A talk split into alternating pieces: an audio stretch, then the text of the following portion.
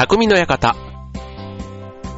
川崎匠です。超平洋 .com の協力でオンエアしております。はい、えっ、ー、と、今週がね、まあ大体あの、学校なんかは終わる週になりますので、まあ世間は世間というかね、まあ学生の皆さんはもう春休み、ね、卒業とか、で、そういった節目を迎える方はもうもっと前からね、春休みということで、結構ね、この時期ってまだ春休み本番前だから、結構どこ行ってもね、比較的平日だとちょっと空いてたりする感じで、なんかあの、ワクワクするって言ったら変ですけど、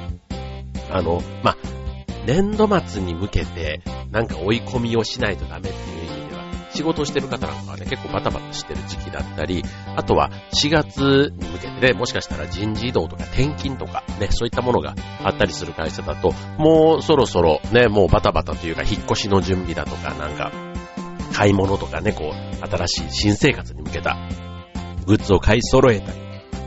ですとか、まあそういったことなんかでも結構慌ただしく過ごすけども、ただね、その4月から始まる新しい生活に向けて、なんかワクワクする。そんな時期なのかななんて思いますけども、ね、あの来週末ぐらいにはね、しかも、えっと、桜がね、開花予想なんかも出てたりします。もうすっかりね、まだちょっとあの、外出るとね、寒いなーってね、夜も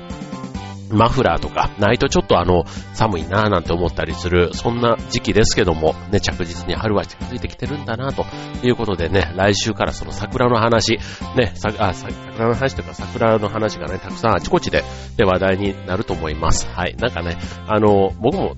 そんなにしっかり桜の名所なんかをね、毎年行けてるかって言われると、本当になんか近所の桜とかね、なんかそのちょっとした公園でまとまって咲いている、そういったものでもね、結構まあ、十分満喫できてしまうって言ったら、ね、ですけど、ね、そんなところぐらいはね、あ、あのー、ちょっと意識して見てみたいなって思いますよね。うん。電車の中でもね、結構桜ってでも本当に、あの、行く場所にもよりますけども、こう線路沿いにね、結構桜並木がバーっと植わってるような街があったりとか、意外とやっぱり桜の時期になると、意識しなくてもね、あの、目に入ってくるというか飛び込んでくる。小学校とか中学校とかね、ああいった時って大体こう入学式、卒業式とかにもし桜が咲いてたら、ね、それをバックに写真を撮っていたものですけども、その当時はね、正直ね、桜の価値ってあんまり、あんまりわかんなかったですね。うん、大学になってあの花見だとかって言ってね、まあお酒を飲むようになったりして、そういうのをね、みんなで行くようにもしあありましたけども、そんなにね、まあ、桜を見て、えー、なんか、まあ、綺麗とは思いますけどね。なんかそれよりは、なんかその下で、な、仲間たちとね、こう、わわ、なんかお酒飲んで騒いでるみたいな、そっちの方がやっぱり楽しくて、なんか桜そのものは、本当にあの、主役には正直あの、なってなかった感じで、それ僕ね、野球に関しても実はそんな感じで、野球見に行ってもね、あんまりこう、まあ、好きな球団がないわけじゃないんですけど、ただ、あの、どんな球団でも、あの、別に、嫌いな球団が特にあるわけでもないので、誘われたらね、結構巨人だろうが、ロッテだろうが、なんだろうがって見に行ったりするんですけども、ただ行ってね、やっぱりね、こう、飲んでる方がちょっと楽しかったりしてね、なんかそういうやつは許さねえっていう人も中にはいたりするんですけども、まあそれでもね、あの、まあ人それぞれの楽しみ方ってことでいつも誘ってもらえるんですけど、はい、まあそんな感じでね、あの、まあ春ね、今までこう、厚いコート、ね、ろいろこう外に出れば風が寒くて強くてとかって言ってね、こう外に出かけない理由とか、あとこの時期ね、まさに花粉症とか、そういったことでね、なかなかこう、あの、デビ変えていた、デブ症になっていたという、そんなあなた、ね、ぜひね、もう来週あたりからいよいよポカポカしてくる予報になっていますので、どっかね、行き先早めに決めて、はい、えー、攻めてみてはいかがでしょうか。っていうところで、はい。まあ、あの、年度末も近づいてきました。ね、4月からね、新しい年度が始まってということですので、まあ、あの、なんか新しいことをね、始めたいなとか、そういう準備をしている方もいるんじゃないかと思います。はい。まあ、まあ、今年、ね、1月になったら年が明けてっていうことで、また、その、それを節目に考える人もいれば、この4月っていうね、新しい年度をになんかね、こう、新しい自分と出会うとか、ね、なんかそういった、あの、運が良かった悪かったみたいな、そんなね、あの学年が変わるタイミングだったりすると、そういうのってあるじゃないですか。クラス替えとかね。で、それがもしね、社会人だったら移動みたいなタイミングで、ね、ちょっと新しい、こう自分を、まあ自分磨きというかね、なんかそういったことも考えてる方、いるんじゃないかなと思うんですけども、まあ、なんかいい、なんか時って、結局、あの、僕は運があるかないかみたいなところってすごいね、まあ、努力とね、運って結構あの、よくね、出てきますけども、努力は確かに個人がね、しっかりやれば、あの、ある程度その結果がついてくるというか、裏切らない部分ってあるじゃないですか。ね、マラソン選手なんかでもね、まあ努力は、えっ、ー、と、必ず結果についてくるというか、裏切らない。努力は裏切らないみたいなことを言うように。そう。で、運はね、あの、本当にたまたまラッキーだったみたいなところって、いろんな場面であると思います。例えば芸能界しかり、ね、えっと、会社の出世しかり、あの、あとは結婚する相手とかね、もう本当すべてがある意味、運だと思いません。だって僕もあの、結婚ね、今の奥さん、かみさんとね、するにあたっても、本当に偶然の偶然というか、たまたまこの大学に行ったからとか、たまたまこの友達と知り合ったからとか、たまたまっていうね、もう本当そんなつながりで、ね、あの、その後結婚し、えー、娘がいてとか、ね、たまたまこの娘と出会ったのはこの神さんとでも、もう、で、で、で、それはもう僕が今の会社で働いていてとか、本当になんかそういう偶然偶然偶然っていう、ね、それが今を作っていて、まあ今が幸せってことは相当運がいい中で出るんだななんてね、そんなちょっと楽、楽観的というか、のんきなことをね、あの、思ったりもするわけですけども。はい。えー、っと、今日のテーマ、ね、せっかくですから、新年度に向けて、ね、運は上げていきたいじゃないですか。はい。えー、運気を上げるコツということでお送りしたいと思います。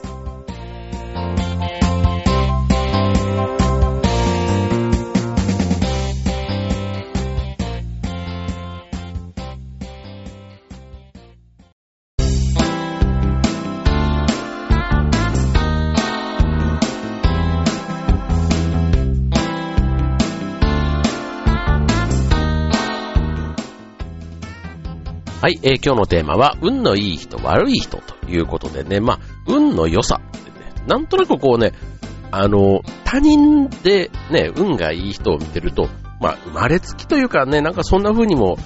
ちょっと思いがちというか、ね、運を上げるっていうのはなかなかこのお金でとか努力でとかってことではなくて、たまたまその人の持っていたっていうところに思いがちなんですけども、そしたらね、えらい不公平な話というか、神様はなんで、まあでもね、本当になんかあの、幸が重なる方っていたりする一方で、ラッキーなことが重なる人もいるわけじゃないですか。うん。だから、なんかね、こう、よく、人生、ね、えー、人、人間の、その、幸せと不幸せというか、ね、運、不運、あ幸運と不運、なんかそのバランスは全員一緒っていうふうにね、よく言われますけども、あの、どんなね、ラッキーに見える人でもやっぱり浮き沈みっていうのはあるんですよ。それが人に見えているかどうか。ね、見えないところで、そういう風な時を過ごして、あの、人に見える時には、まあ、幸運な状態が見えている。なんかそういう人って、どっちかというとこう、あの、明るいイメージっていうのかな。うん。だから明るいところに人は集まる。そうすると運も一緒についてくるみたいな。人が集まるとことかね、気が流れるっていうのかな。なんかあの、悶々と、だから家の中にいるよりは外に出た方が、みたいな、なんかそんなイメージが運のいい人、悪い人の分かれ目になっているような気がしますよね。そしたら、どうでしょうね。はい。まあ、運のいい人と悪い人、ね。ここが違うってね、別になんか劇的にこうっていうのがあるわけじゃないんですけども、まあ、やっぱりあの、ポジティブかネガティブかみたいなところなんだと思います。はい。えー、ポジティブに考える習慣があると、まあ、ね、困難というかピンチに、こう、直面しても、まあ、持ち前の明るさというか、ね、積極性で、こうまあ、危機をなんか乗り越えていく。で、それが自分の力のようであって、実はポジティブだから、周りに人が集まって、で、周りがサポートしてくれるっていうことが、やっぱりポジティブな人には、なんかそういう追い風というか、ね、えー、吹くような気がしますよね。で、一方でそれが逆のパターンだと、せっかくね、あの、助けてくれる人がいたとしても、なんか、あの、失敗しちゃうからとかって言って、せっかく周りが手を貸してくれようとしてるのに、そこになかなか乗り切れない。ね、そこに乗る、乗っかる勇気。ね、そこがやっぱりこうね、運、不運と、ね、分かれ道に、分かれ道になるような気がしますよね。だからこう、運を開くっていうのはね、なんかこう、やっぱりこう、自分で切り開くものっていうね、なんかどっかから降ってくるものではなくて、自分で運をつかむみたいな、そんなところが結構あの、大きな違いというか、だと思いますね。はい。まあ、一つ、一つはまあそんなところです。あとはじゃあ自分で運を切り開くために、ね、どんなことをしたらいいのっていうところ。で、この辺はあの一人でできることばっかりですので、次のコーナーではそんな話ご紹介したいと思います。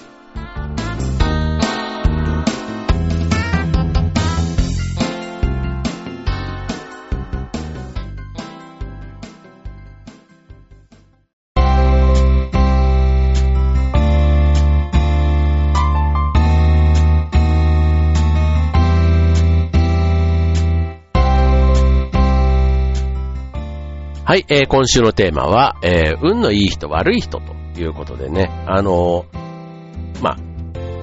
運はね、えっ、と、天から降ってくるようなイメージがありますけども、実はそうじゃないと。ね、自分から切り開くものであるということで、これはね、結構なんかあの、いろんな、例えば経営者とかのね、ああいった本を読んだ時にも、まあ、運はね、やっぱり大事だけども、あの、まあ、大事だし、あとは、なんだかんだ言ってそう、努力プラス最後のいくらかは運みたいなところっていうのはね、結構、あの、ついて回るもんです。たまたまその人と出会った、たまたまそのタイミングでそれを見たとかね、あの、それが、ひ、あの、ひらめきのきっかけになるとかっていうんだとすると、本当にその瞬間瞬間でね、まあ、それをね、あの、ひら、ひらめくというか、ね、感じ取る、その人の感覚センスみたいなとこももちろん、あの、大事なんですけども、やっぱりね、その巡り合わせみたいなところ、なんかそういうのがね、一つこう、運命の分かれ道みたいなところになるような気がしますけども、じゃあ、運のいい人、ね、えー、まあ自分でね、この運を開く、ね、開運に向けて、ね、どんなことをしたらいいのっていうところで、まあ、手っ取り早いのは、例えばあの、お守りとかね、あの、開運グッズって言われてるもの、ね、あのー、そういったものを身につけていると、不思議になんかこのね、あの、気持ちがやっぱり変わる気がしますね。あの、お守りとか、本当にあの、例えば子供のランドセルにね、親がつけるっていうのも、なんか本当に神様がね、それ一つで守ってくれている安心感みたいな、なんか不思議なもんで、そういう安心が、またね、いい方向に、あの、やっぱりベースに不安とかだったりすると、その一つ一つがやっぱりこう、ネガティブな方に走ったりしますけども、それを取り除くことをこのね、お守りなんかしてくれるんだろうなぁなんて思いますよね。だからまあ、開運を呼び込む、まあ、習慣づけの一つには、まずお守りなんていうのもあると思います。はい。で、えー、あとは、うんえー、なんか、やる、やるとき、取り組むときに、やるからには必ず運気が上がると信じるということ。ね、あの、新しいもの、ね、新しい体験とか、なんか新しい、えー、環境とか、なんかそういった時に、どっかでこう、ちょっと一歩、ね、こう、勇気を持って踏み出す場面ってあるわけじゃないですか。ね。で、その時に、あの、まあ、いろんな、ね、こういう風にして、えー、成功させようというか、あの、ね、当然あの、やるからには成功したいわけじゃないですか。うん。で、えっ、ー、と、あとは、えっ、ー、と、この、さっきの運気を呼ぶっていうのは自分のね、えー、開運に向けた行動って考えたら、ある程度、やっぱり努力は必要なわけですよ。うん。だから努力を惜しまなければ必ず結果がついてくるっていうところに、を信じてやるというところが、やっぱりあの、運をね、呼び寄せるコツとも言えるということですね。はい。で、あとはそのベースになってくるのが、その人に感謝する気持ちみたいな。この辺なんかは結構ね、あの、意外と、分かっちゃいるけどっていうところでね、あの、感謝する相手って別にあの、ね、職場のこう同僚とか上司とか、そういった人だけではなくって、本当に家族とか、ね、あの、親戚とかでもいいと思います。なんか、あの、あとは別にその、道行く人で困ってる人がいたらとかね、まあその人たちに感謝するっていうのはあまりちょっとないかもしれませんけども、あの、周囲の人、まあ、身近にね、お世話になってる人とか、ね、そういう人たちに感謝の気持ちを持つっていうのは、あの、何気に運気を上げることにつながるというのも、えっ、ー、と、運気を上げるって別に自分だけの力ではなくて、相手が持ってきてくれることって結構多いわけですよ。話にしかり、えー、話題に、あ、話というかね、あとは、そういうもの、ものをね、こう、あくれるとかそういったことも含めてですけども、なんかこう、あの、いろんなこう交流ってあるわけじゃないですか。で、やっぱり、あの、困った時、ピンチの時に、こう、期待以上に周りがサポートしてくれるっていうのはやっぱり運が強い人だと思うんですね。自分が困ってる様子をいち早く察知してくれて、で、言われてもないのに必要な自分の欲しいサポートを先に言ってくれる。で、そこで見返りとかを要求するわけではないなんていうことは、そこは本当に周りの人と普段からどんなコミュニケーションをとってね、やっているのかっていうのがすごく問われるところ。まあ、誰からも好かれる人間っていうのもね、すごくあの、なりたいけども難しいところだと思いますけども、まあ、感謝することでね、そういう人間に近づけていけるということですね。はい。あとは、自分でできること。物事をいろんな方向から考える。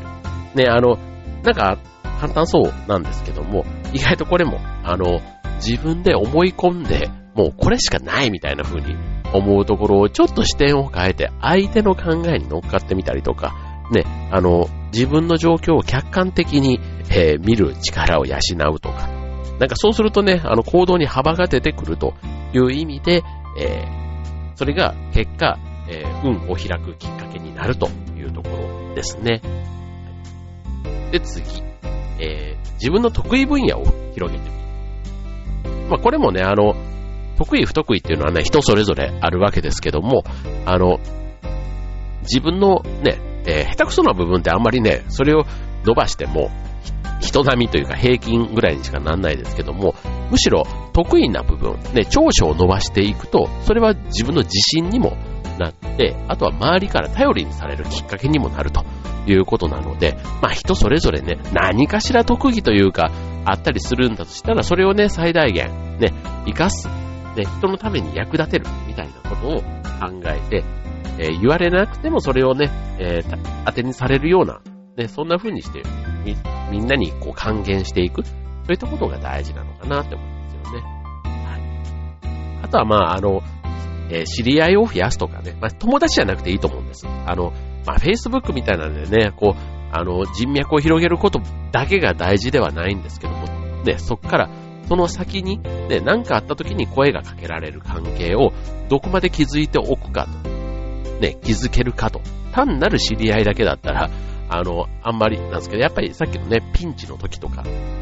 何かあった時に頼れる、頼り頼られる関係をどこまで気づけるかっていうところですね。はい。よくね、あの、僕は、もう終わっちゃい、連載が終わっちゃったあの、こち亀とかのりょうさんとかをね、見てると、ね、どこの街に行っても、お久しぶりなんて言って、おりょうさんどうしたんだいみたいな、なんかそういう、ね、話題ができる、まあ、下町っぽいって言ったら変ですけど、まあ、そういった、あの、新しい出会いももちろんそうだけども、古い付き合いも大事にしていくと。ね、そういったところが、ね、あの、自分の評判とか、あとそういったことはね、自分が作るんじゃなくて人が作ってくれるわけなので、まあ人が作ってくれる評判、ね、そういったことっていうのはこの、ね、人脈だとか、ね、さっきの感謝みたいな人との交わりのあるところには、必ず運気を上げる、下げるポイントっていうのがあると考えて、まあ知り合いっていうのはね、積極的にあの増やしておいて、あとはそこをね、大事にどう育てていくかというところがポイントになるような気がしますね。はい。あとは、まあ今度、自分の身の回りのこと、ね、人との関係じゃなくて、ちょっとそんなところで言うと、まあ、整理整頓とか、あとは、あの、風水的な話で言うと、あの、部屋の空気を入れ替えるとか、ね、そういったことをね、あの、生活習慣の中に取り入れておくと、まあなんかあの、気持ち、まあ確かにね、こう、空気を変えるって結構大事かなって思いますよね。で、あとはこの整理、整頓とか掃除とか、あと、まあ、身だしなみなんていうところもね、結構、あの、大事です。あの、やっぱりだらしない格好をすると、人が離れていくし、うん。あの、別にその、高価な服とか、派手ななんとかとかね、その、ね、なん、そこにあまりこう集中しすぎるんではなくって、まあ自分なりのおしゃれというか、ね、こう一番似合ったスタイルをやるというとこですね。はい。まああの、あとはまあ身だしなみで言ったら、ほんのちょっとしたね、アイテムとか、まあベルトとか靴とか、そういったところだけでももう、に、まで気がいってると、周りが意外とそういうところね、はっと見て、あ、この人綺麗な、なんか靴の手入れとか、ね、身だしなみが非常にきっちりしてるな、なんていうところは、プラスのイメージになると思います。爪を綺麗に切っているとかね、そういったところなんかも結構大事かなと思います。はい。まあ、ね、あの、春に向けてということ、別に運を上げるのに躍起になる必要はないんですけども、結構やっぱパワースポットとか、ああいったところが人気になるっていうのはみんなどっかでね、なんか運を上げるのに、誰かにすがりたい、頼りたいみたいなところもありつつ、まあ、パワースポットをね、こう、目指すこと自体がもうすでにね、えー、運を開く行動としては十分、あの、一歩二歩というかもうだいぶ進んでる感じのような気がしますので、はい。まあ、本当にね、運を上げるっていうんであれば、さっきのそういう、ファースポットに足を運ぶっていうね、自分の、まあ、どっか出かけたりするのが好きだったり、あ、そういう自社仏閣みたいなことをね、見てみるのも好きであれば、そういったところとうまく絡めて、あの、やるというのがいいんだろうなって思いますね。はい。まあ、動けば何かがあると、動かなければ何もないっていうなんかそういうことのような気がしますけども。ということで、運のいい人、悪い人でした。